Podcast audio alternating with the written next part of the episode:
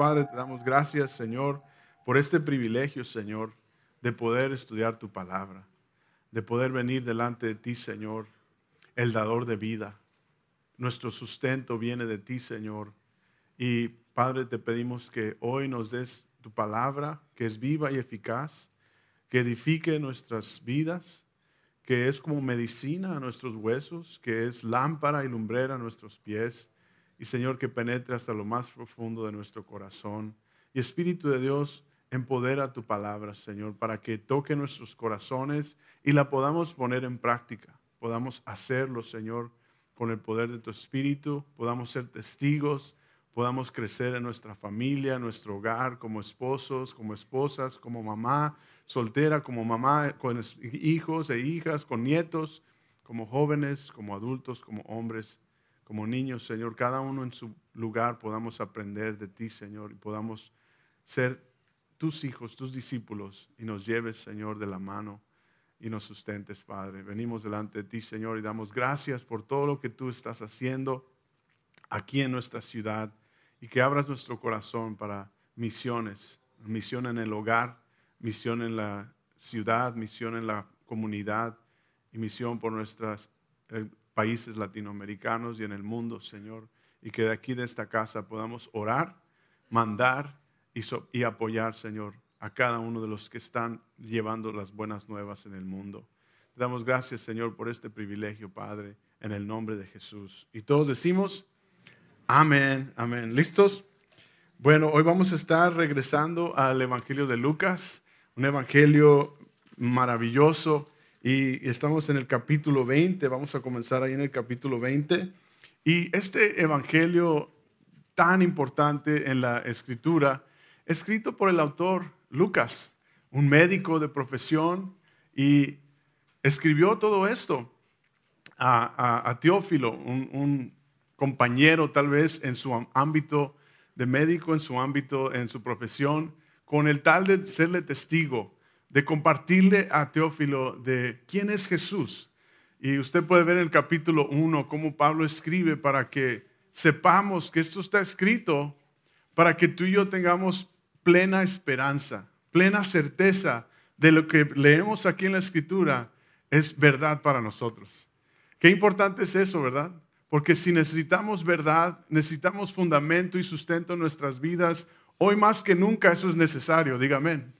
Necesitamos la verdad de su palabra. Necesitamos mantenernos en oración y en estudio de su palabra y en servicio a los demás. Y Aquí en el Evangelio de Lucas regresamos aquí y estamos ahora en el capítulo 20. Vamos a estar en los versos 1 y posiblemente hasta el 26. Oramos que ese sea el caso, que podamos estudiar hasta ahí, porque hay tanto que hay que ver aquí en esta escritura.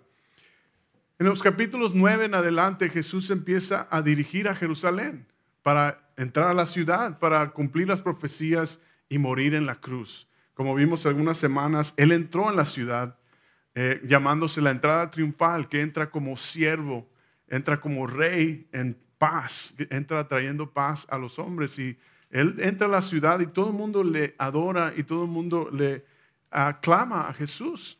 Y Jesús llega ahora a la ciudad y está en la ciudad y nos quedamos que entró al templo y limpió el templo y echó a todos los que estaban haciendo ahí tianguis y vendimias y que no estaban adorando, no estaban usando el templo para lo que era. No estaban siendo la iglesia. Y Jesús llega y muestra ahí ah, el negocio que Él hace para, para los negocios del Padre. Y vemos aquí que en esas enseñanzas que Él empieza a enseñar todos los días ahí en el templo. Y vamos a ver cómo es que en este capítulo 20 los religiosos van a seguir atacándole a Jesús, que no es nada nuevo, ¿verdad? Van a querer traerle trampa, van a querer traerle preguntas en el que parezca que Jesús va a tambalear, pero sabemos que Jesús es el Hijo de Dios, Él es autoridad, Él es la roca y no hay nada que se le pase a Dios. Sabes, en tu vida y en mi vida a, Dios no se le pasa nada. Él está al pendiente de tu vida, de tu familia. Él está al pendiente cuando estás pasando por algo. Él conoce y sabe lo que tú y yo necesitamos. Y Él está ahí para guiarnos y llevarnos de la mano.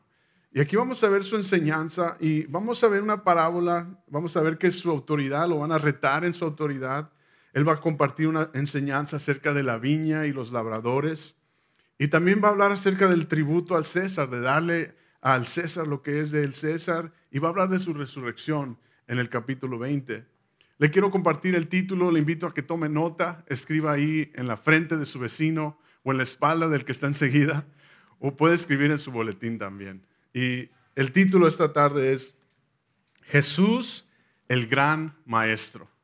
Jesús el gran maestro. ¿Ha usted tenido un maestro que cuando le pregunta algo le regresa con más preguntas? No, que a veces, o cuando está alegando con sus hijos y que su hijo le pregunte, ¿por qué? ¿Por qué? ¿Verdad? No, que necesito que limpies tu cuarto. Why? ¿Por qué? Y regresa con preguntas. Y aquí Jesús va a responder con preguntas, pero Jesús es el gran maestro y lo hace de una manera tan especial que hasta la mera verdad es lógica y es al, al, ojo de cada uno de lo que le escucha. Pero es ceguera para aquellos que no le ven a Jesús como autoridad. Y vamos a ver ese ejemplo aquí. Él es el gran maestro. Menciona el comentarista Morgan acerca de este capítulo, de las preguntas y respuestas de Jesús, de que las preguntas de Jesús no son nada más agudeza para debatir, porque ese no es el corazón del Señor, sino que son respuestas finales que declaran la ignorancia de las preguntas. ¿No te has dado cuenta tú que a veces le preguntas a Dios y Dios ya sabe que lo que le estás preguntando es otra la respuesta, ¿verdad? Le preguntas a Dios algo o tienes una pregunta con Dios y Dios te dice, ya tengo la respuesta para ti. Ya te dije, honra a papá y a mamá. No, a muchos de nosotros creemos que honrar a papá y mamá, eh, dicen las escrituras, que si quieres larga vida, que honres a padre y a madre. Y que si los honras tendrás larga vida. Y no te está diciendo que los honres porque son buenos papás. No te está diciendo que los honres porque son perfectos, sino que los honres porque merecen esa honra. Y así en la escritura vemos que su respuesta a, las preguntas nuestras y aquí a los fariseos, Dios las proclama de parte de su palabra. Y Él es el gran maestro para nosotros aprender. Vaya conmigo al, al verso 1 en el capítulo 20. Si ya lo tiene, diga amén. El verso 1 dice, sucedió un día que enseñando Jesús, ¿qué estaba haciendo Jesús? Enseñando al pueblo en el templo y anunciando el Evangelio. Estaba enseñando y anunciando las buenas nuevas. Llegaron los principales sacerdotes y los escribas con los ancianos y le hablaron diciendo, dinos, ¿con qué autoridad haces estas cosas? ¿O quién es el que te ha dado esta autoridad? Ya empezamos. Llegaron aquí. Dice lo que los principales escribas, ancianos, llegaron a Jesús y le preguntaron, dinos, ¿no? ¿Con qué autoridad haces esto? ¿Quién te dio lugar? ¿Quién te dio ese lugar para limpiar el templo, para predicar y para dar las buenas nuevas? Recuerden que Jesús era un simple carpintero.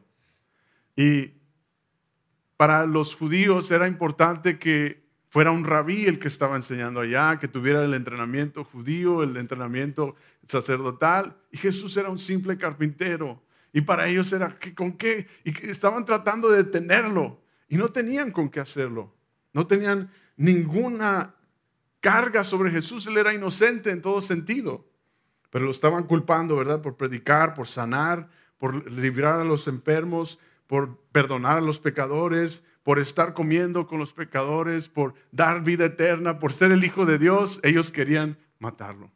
Y él a eso vino, a eso venía. Y les preguntan a Jesús con qué autoridad. Jesús no estaba buscando los, los confrontamientos estos, él estaba predicando y llevando las buenas nuevas. Él no estaba buscando pelearse con los fariseos y eh, debatir con ellos teología.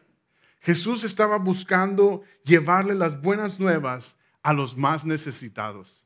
Él estaba más, más cargado por la ciudad que necesitaba el amor del Señor. Y aún así venían a interrogarlo. Aún así venían a ver qué le sacaban, cómo le ponían trampa. Y Jesús responde con su gran sabiduría y su gran poder. Ahora, nos dice que lo retan y le dicen, dinos con qué autoridad, de dónde viene tu predicación, quién te dio lugar. Recuerden que Jesús es el Hijo de Dios. Y aquí vamos a ver cómo el Señor nos va a enseñar a ti y a mí, por su ejemplo, a compartir las buenas nuevas. Escriba el primer punto hoy esta tarde, escríbalo conmigo. Jesús nos enseñó a dar las buenas nuevas. Jesús nos enseñó a dar las buenas nuevas. Mire lo que dice el verso 3. Respondiendo Jesús les dijo, os haré yo también una pregunta. Ahora sí, respóndeme, ¿el bautizo de Juan era del cielo o era de los hombres? Escuche esto que dice aquí. Entonces ellos discutían entre sí, diciendo, si decimos del cielo, dirá, ¿por qué pues no le creíste?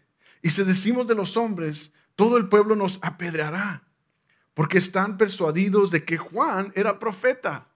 Los pone en una esquina, ¿se fija el Señor? Y lo dice, y respondieron que no sabían de dónde fuese. Dijeron, no, no sé. Ahora sí que nos agarraste, Jesús. Entonces Jesús les dijo, yo tampoco os diré con qué autoridad hago estas cosas. Ahora parece ser que el Señor se cierra y le dice, ok, entonces no les voy a decir qué ondas. Pero debemos de ver aquí que Jesús no evadió la, la respuesta, sino que se las respondió dándoles una pregunta obvia. Juan el Bautista era un profeta y era reconocido como profeta por los judíos, que era de parte de Dios. Y recuerde que Juan predicó que venía el Mesías, que venía Jesús. Y Juan públicamente reconoció a Jesús diciéndole, Él es el Cordero de Dios que yo ni soy digno de atarle las sandalias, ni soy digno de siquiera tomar sus pies, en otras palabras. Pero Él es el Mesías, a Él adoren. Y ahora aquí vienen a retarlo y preguntarle, ¿con qué autoridad? ¿Con qué autoridad haces eso? Y Jesús les dice, a ver, dígame, ¿es de Dios lo que hizo Juan o no? Y los agarró ahí. Y vemos como la ignorancia o el tratar de simplemente retar a Dios va a llevar consecuencias. O el simplemente hecho de no ver a Jesús con la autoridad de quien Él es. Y es lo que tú y yo debemos reconocer. Escriba el siguiente punto esta tarde conmigo para aplicación. Vimos que Él nos enseña a dar las buenas nuevas. Jesús está predicando y enseñando las buenas nuevas de su reino. Y aquí tú y yo debemos de aprender, punto número dos, reconocemos la autoridad de Jesús y de su palabra. Reconozcamos o reconocemos la autoridad de Jesús y de su palabra. Ellos respondieron, no sabemos. Prefirieron decir, no sé. José, no sé, José. Ahora, ellos no estaban buscando la verdad. No vinieron verdaderamente a, a, buscar la verdad con Jesús. No vinieron verdaderamente a acercarse y conocerle a Él. Si no reconocemos la autoridad del Señor, su voz, su palabra, ninguna cosa que escuches en la escritura te podrá convencer. Si tú no reconoces a Cristo como Dios, tú vas a leer la escritura y vas a tratar de debatirla. Pero si tú reconoces que Cristo es el Hijo de Dios, que Él es autoridad, que Él es el buen pastor, que Él es el Mesías, entonces lo que Él diga tú lo vas a poder considerar palabra para ti.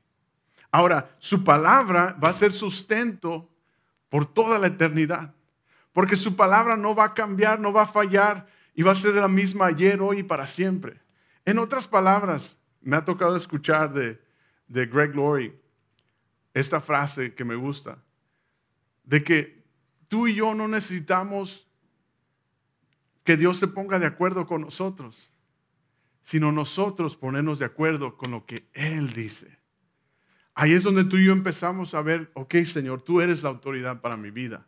Tú eres a quien yo debo seguir.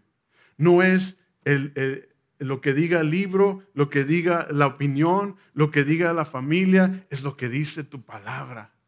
Si tú me llamaste a servir a mi esposa y a mis hijos, ayúdame a hacerlo. Si tú me llamaste a estar en tu palabra y en oración, ayúdame a hacerlo porque tu palabra es lo que yo necesito someterme. Amén. O ouch.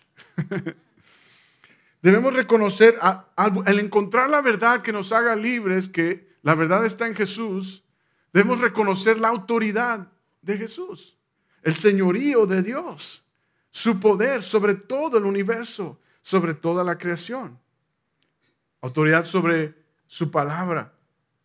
Ahora aquí están demostrando estos fariseos que no venían sinceramente a saber del Señor.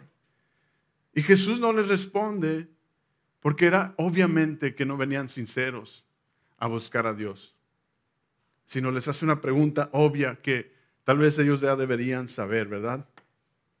Ahora, la verdad de la palabra de Dios, del mensaje de Jesús, era demostrado en su compasión por los demás, en su amor por los demás. Vimos algunas semanas atrás que Jesús lloró por la ciudad, que el Señor tuvo compasión por la ciudad de Jerusalén.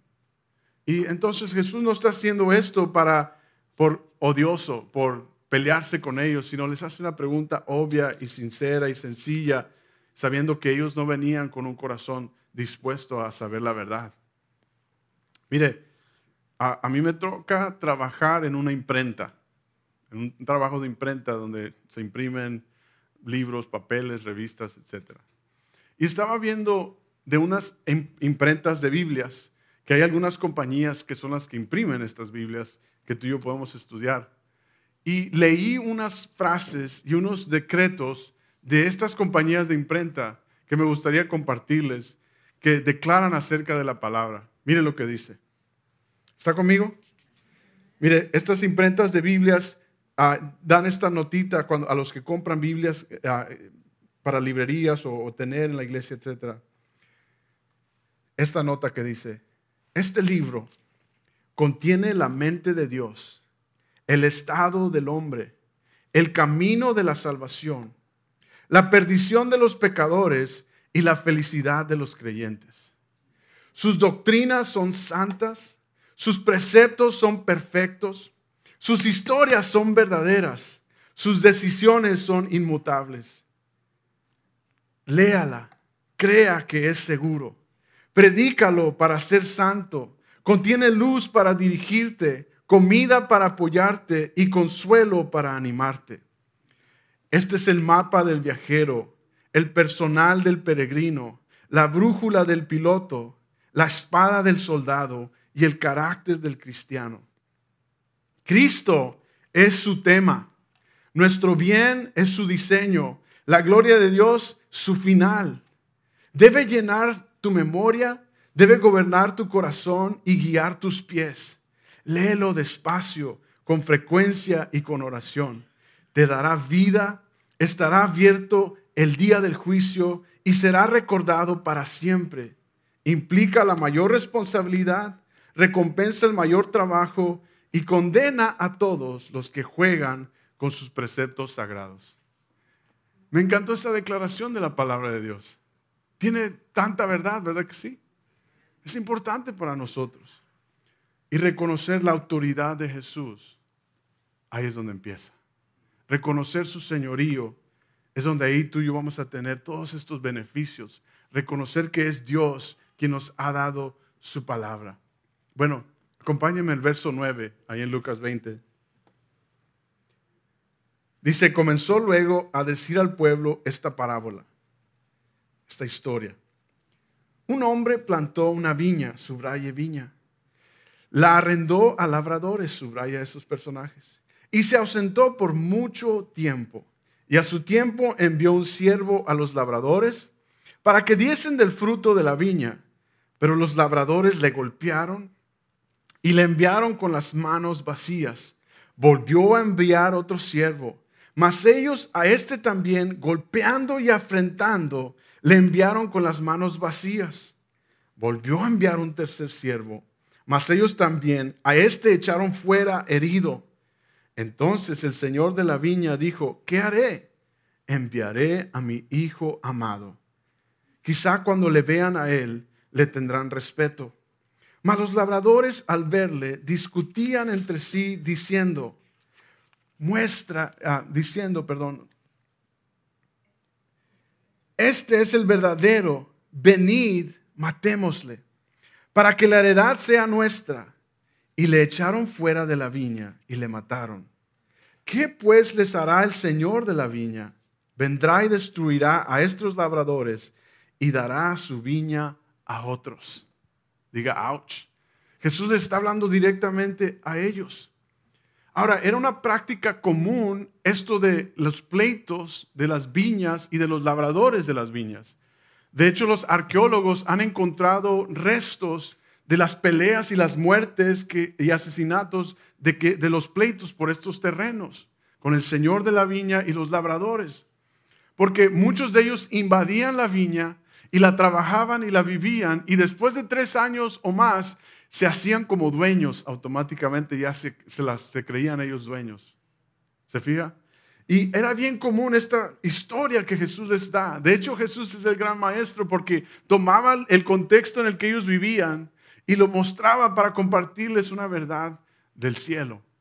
Una historia terrenal compartiendo un principio celestial y les dice, viene el Señor de la viña. Y es tan increíble como en esta parábola está mezclado y, y entretejido las palabras del Antiguo Testamento, las palabras de Dios. So, ellos entendían muy de detalle lo que Jesús está compartiendo. Era práctica común de estos pelearse por las tierras, pero también menciona esta palabra viña. Es una conexión cultural de raíces en el pueblo de Israel. De hecho, si puede usted ir conmigo, vaya a Isaías capítulo 7. En Isaías capítulo 7, perdón, capítulo 5, verso 7. Isaías capítulo 5, verso 7, si ya lo tiene, diga amén. Dice el verso 7, la viña del Señor Todopoderoso es el pueblo de Israel. Los hombres de Judá son su huerto preferido. Él esperaba justicia, pero encontró ríos de sangre. Esperaba rectitud, pero encontró gritos de angustia. La viña es Israel, los labradores son estos fariseos. Jesús dice, este hijo amado vino a morir, vino y lo mataron, vino y le demostraron lo mismo. ¿Qué hará el Señor de la viña? el Señor les reta diciéndoles esto. Ahora, está también diciendo en esta frase el Señor que Él es Dios de todo. Él es Señor de todo. Él es el dueño de la viña. La historia esta menciona que los labradores no compraron la viña. En el verso 9 nos dice que se la, un hombre generoso la compró, la plantó y se la prestó, rentó a estos labradores.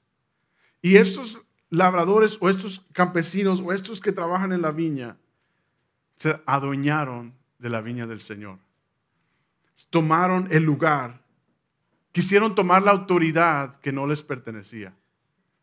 Y como muchos de nosotros tomamos autoridad en, nuestra vida como si fuéramos Dios en nuestra vida. No, yo gobierno mi vida. No, yo le digo a Dios dónde Él puede trabajar en mi vida. Señor, aquí nomás. Tú nomás puedes ayudarme los domingos.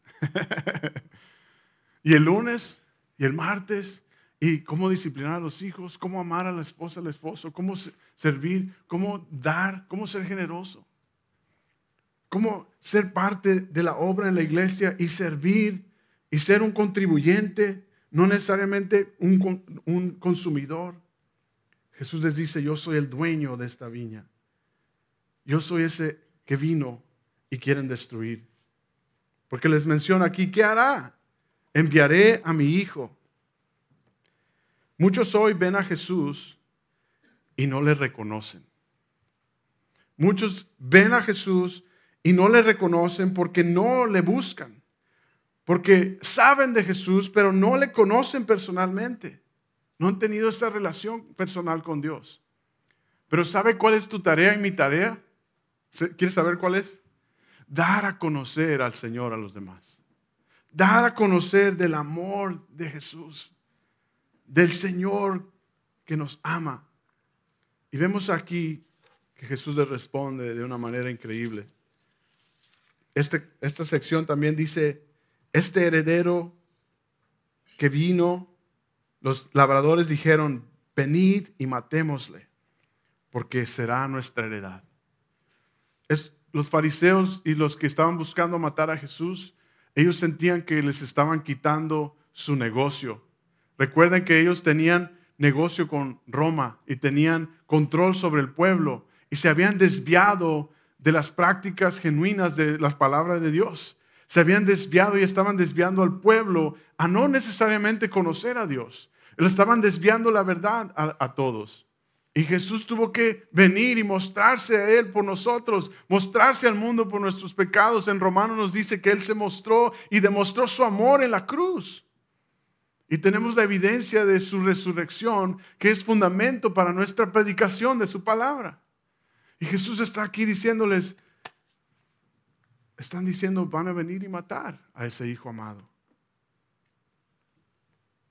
En los días en que los títulos por tierra no eran tan seguros o contratos, eran por palabra o, o se daban la mano, no eran tan seguros como tú y yo quisiéramos.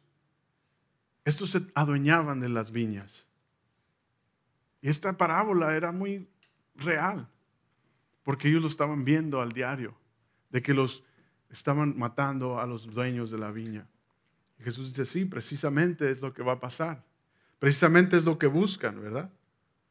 Vaya conmigo al verso 16. ¿Está usted aprendiendo? Verso 16 dice, cuando ellos oyeron esto, dijeron, Dios nos libre. Pero Él mirándolos, subraya esa palabra mirándolos. Me imagino al Señor mirándoles a los ojos, mirando sus corazones.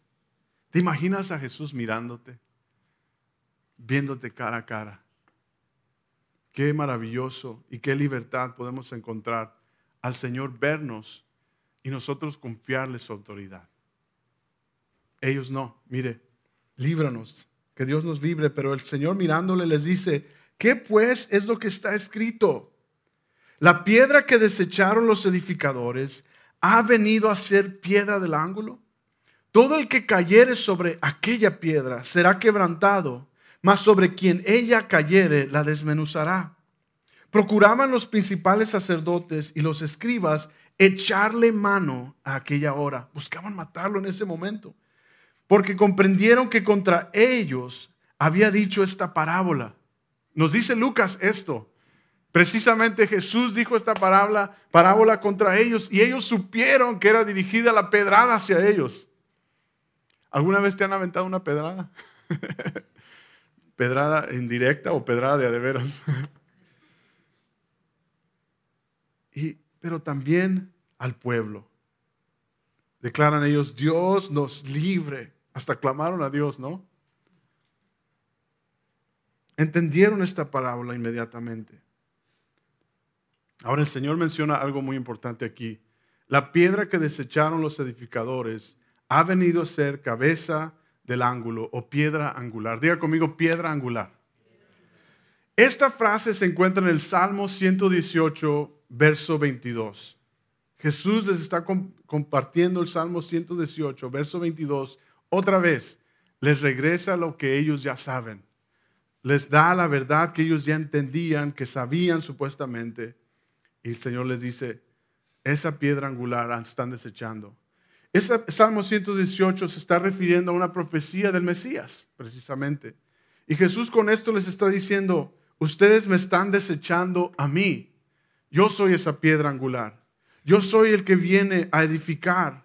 Yo soy el que viene a limpiar el templo y aún así, con esta parábola, saben que les estoy diciendo a ustedes y aún así me van a rechazar y aún así me van a matar.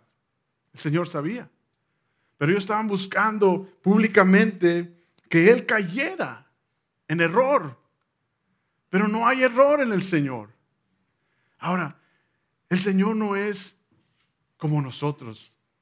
Él se hizo hombre para darnos ejemplo, pero Él es Dios. Amén. Él no falla. Yo sí, tú sí. Amén. Pero Él no falla. Entonces cuando tú y yo ponemos nuestra mirada en Él y al que servimos es Él y al que enseñamos es Él y al que adoramos es Él y le buscamos y tenemos a Él como nuestra autoridad máxima, como iglesia, como individuo, como cristiano, es a Él a quien vamos a dar cuentas. Es al Señor a quien vamos a servir. Y es lo que queremos que Él haga, que nos use para alcanzar a otros, para que a Él le adoren. Amén. Eso es el plan para nosotros.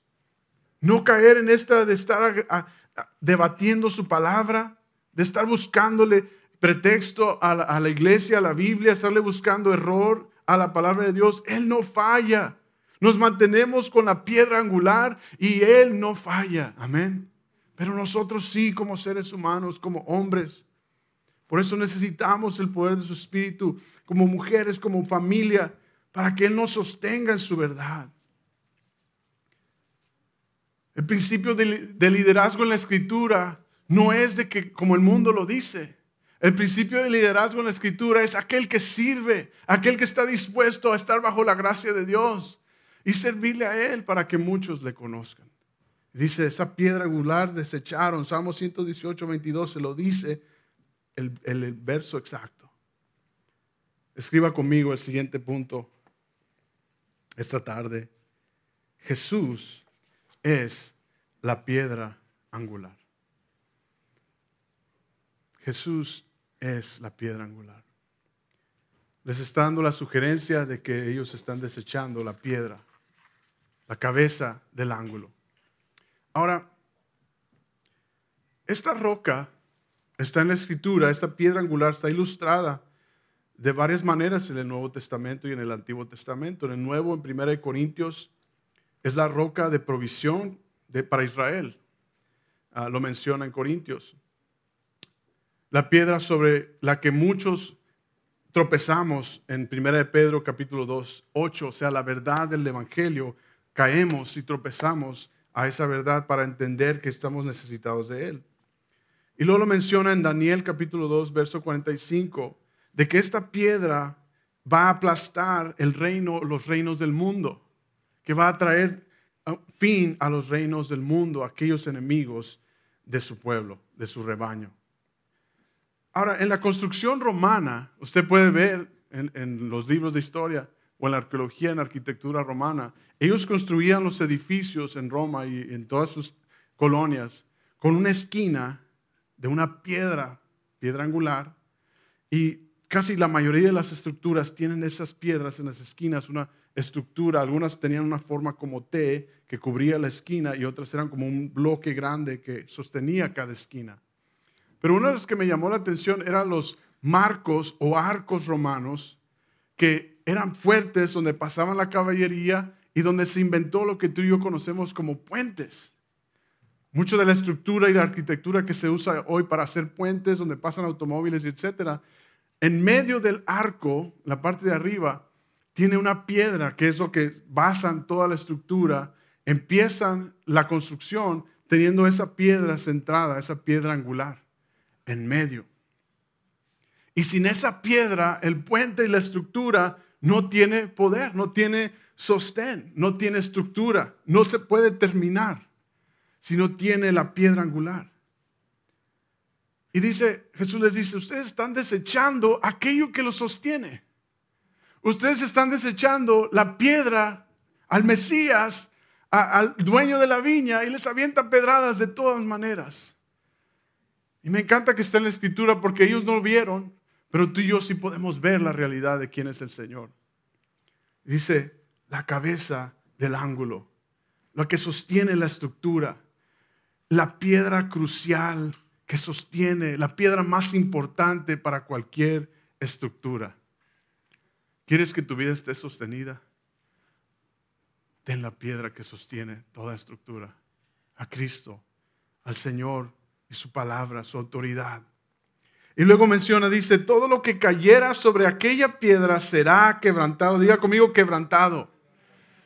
Si esa piedra llegara a caer, no se quiebra esa piedra, quiebra al que está abajo de esa piedra. Y el que se tope con la verdad del Evangelio o es quebrantado y responde en rendición al amor de Dios, o es quebrantado y es aplastado y terminado. Esa es la verdad del Señor. Y la diferencia está en verlo a Él como autoridad o no. En verlo a Él como Dios o no. Y tú y yo tenemos el enorme privilegio de adorar al Señor en una, en una sociedad donde no hay piedra angular. En un mundo donde no existe esa verdad.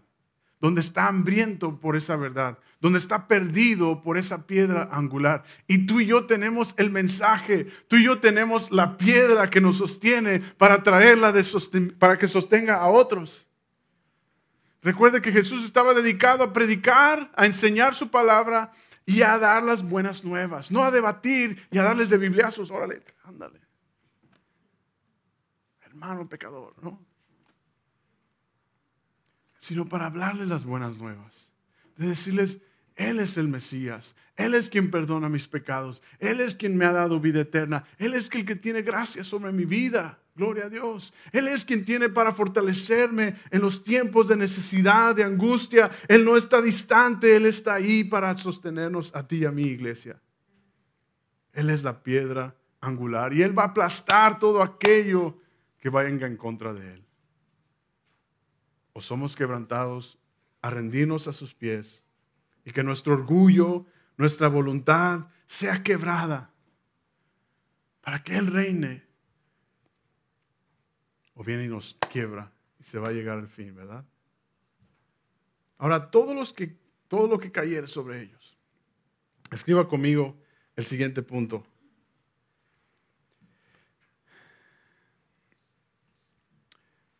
El que viene a Jesús es quebrantado. El que viene a Jesús es quebrantado. Recuerdo estar duro hacia el mensaje de salvación. Mis papás me compartían, mis amigos que se convirtieron y me buscaban para ir al grupo de jóvenes, etcétera, etcétera, para ir a la iglesia. Y me compartieron de este mensaje, de que Jesús salva, de que Jesús viene a darte un propósito y una vida eterna. Y en mi orgullo, en mi dureza, era, no, ¿qué tienes tú que decirme? Mira cómo te comportas, hipócrita. Me vas a quitar aquello, me vas a quitar lo otro. Y decía, no, no, el Señor te ama y Él viene para sostener tu vida. Y muchos de nosotros necesitamos ser quebrantados con la verdad para que Él nos sane y nos dé un nuevo corazón. Muchos de nosotros necesitamos que esa piedra caiga sobre nuestro orgullo, nuestra soberbia, nuestra religiosidad y seamos quebrantados y seamos libres para demostrar su amor.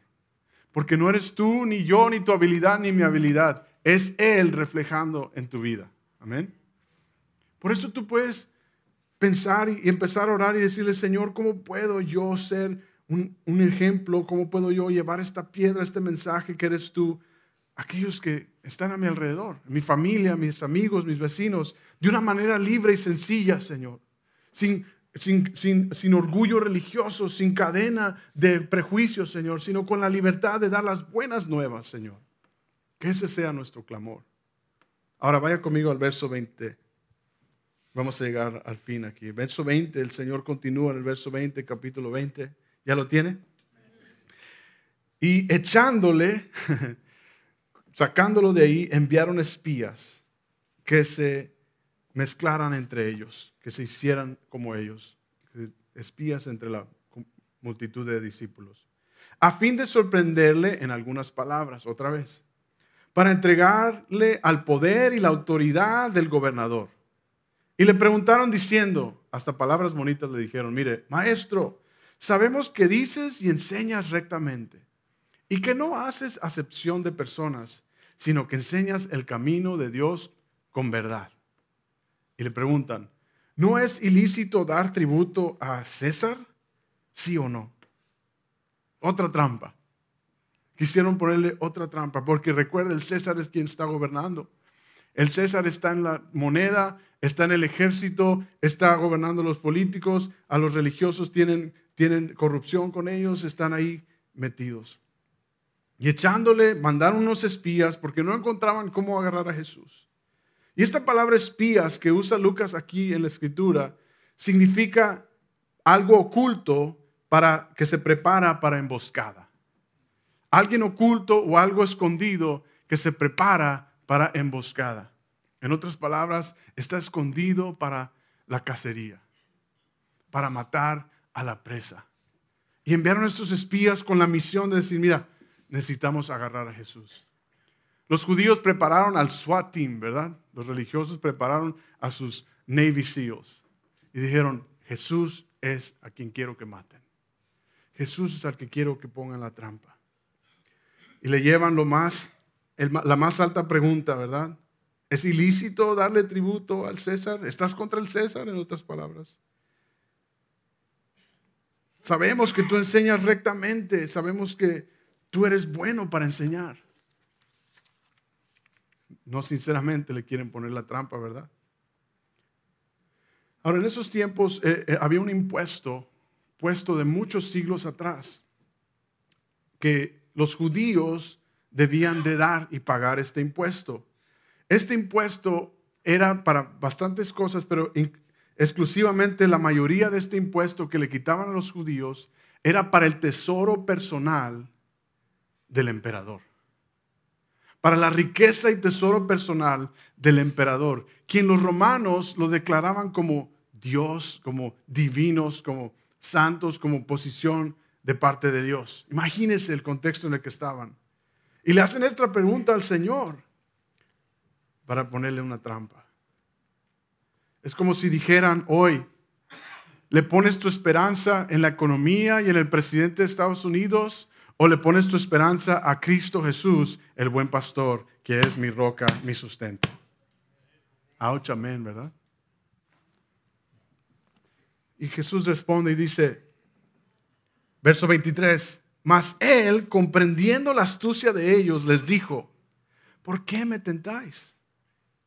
¿Por qué siguen intentando, no? Muéstrame la moneda, le dice, mira, pásame la cora o el dólar. ¿De quién dicen que la imagen y la inscripción dice aquí? Y respondieron, del César. Entonces les dijo, pues dar al César lo que es de César, subraya la palabra dar. Y a Dios lo que es de Dios. La clave es aquí dar. Dar al César lo que es de él y dar a Dios lo que es de Dios. Y no, no está hablando del diezmo, ¿eh? Le digo ahorita aquí. Este texto, aunque lo usa mucho, no está hablando del diezmo. Está hablando de la autoridad, de quién es la autoridad. Mire, fíjese. Y Dios lo que es de Dios. Y no pudieron sorprenderle en palabra alguna delante del pueblo sino que maravillados en su respuesta, callaron. ¿Qué hicieron? Callaron. En la moneda estaba inscrito Tiberio César, hijo del divino Augusto. Es lo que decía la moneda. Posiblemente la moneda que Jesús les pidió que le mostraran. Y lo que está diciendo el Señor aquí con estas palabras, dar lo que le pertenece a cada quien, esta palabra dar significa honrar o devolver. Dice, devuélvanle al César sus monedas y devuélvanle a Dios lo que es de Dios. El dinero no es lo que necesita Dios.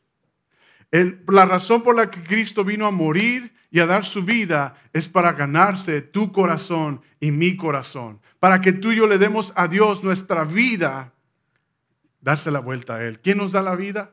Eclesiastés dice que Dios es quien da el, el, sol, sale el sol para el justo y el injusto. Que Él es, por su misericordia, tú y yo estamos aquí malo, bueno, rebelde, entregado al Señor. Todos estamos aquí por la misericordia de Dios. Y démosle a Dios lo que es de Dios, mi vida, mi corazón, mi reconocimiento de su autoridad, mi adoración al Rey de Reyes. Y hago lo que tengo que hacer como ciudadano. Le doy la moneda y el taxi o el tax o la propina o lo que deba de ser lo que dice la ciudadanía de esta tierra. Pero debemos caminar, nos dicen Filipenses que debemos de caminar como ciudadanos del cielo por eso como cristianos no somos llamados a hacer mantas públicas y a, deshonrar al gobierno o a las autoridades, sino orar por ellas, nos dice la escritura. Dios nos ha llamado a servir a Jesús, a reconocerle a Él como el Dios, como el Mesías que vino a servir y dar su vida por cada uno de los que estamos aquí. Y Jesús les enfatiza, les dice, denle al César y denle al Señor, den vuelta, regresen lo que es de cada quien, no hay problema. En otras palabras, tú y yo estamos en deuda con Dios, porque Él nos da la vida, Él nos ha dado su Hijo por mi pecado, por mi maldad, para que ya no más haya deuda, para que ya no más estemos en esa cadena y lo que Cristo ha pagado, tú y yo no tengamos deuda delante de Dios. Dice, denle a Dios su corazón. A Dios lo que es de Dios. Escriba conmigo este punto final. Yo le pertenezco a Dios. Declárelo usted. Yo le pertenezco a Dios. Y termina aquí el verso 26. Y no pudieron sorprenderle en qué? Con su palabra. Su palabra está escrita, contiene la mente de Dios, el estado del hombre, el camino de la salvación, la perdición de los pecadores y la felicidad de los que creen. Sus doctrinas son santas, sus preceptos son perfectos, sus historias son verdaderas, sus decisiones son inmutables. Créelo, es seguro para tu vida. Predícalo para ser libre. Contiene luz para dirigirte, comida para apoyarte y consuelo para animarte. Él es el mapa del viajero, el personal del peregrino, la brújula del piloto, la espada del soldado y el carácter del cristiano. Cristo es su tema, nuestro bien, su diseño y la gloria de Dios su final. Debe llenar nuestra memoria, gobernar nuestro corazón y guiar nuestros pies. Léelo despacio, con frecuencia y con oración. Te dará vida. Estará abierta su palabra en el juicio y será recordado para siempre. Implica la mayor responsabilidad, recompensa el mayor trabajo y condena a todos los que juegan con sus preceptos sagrados.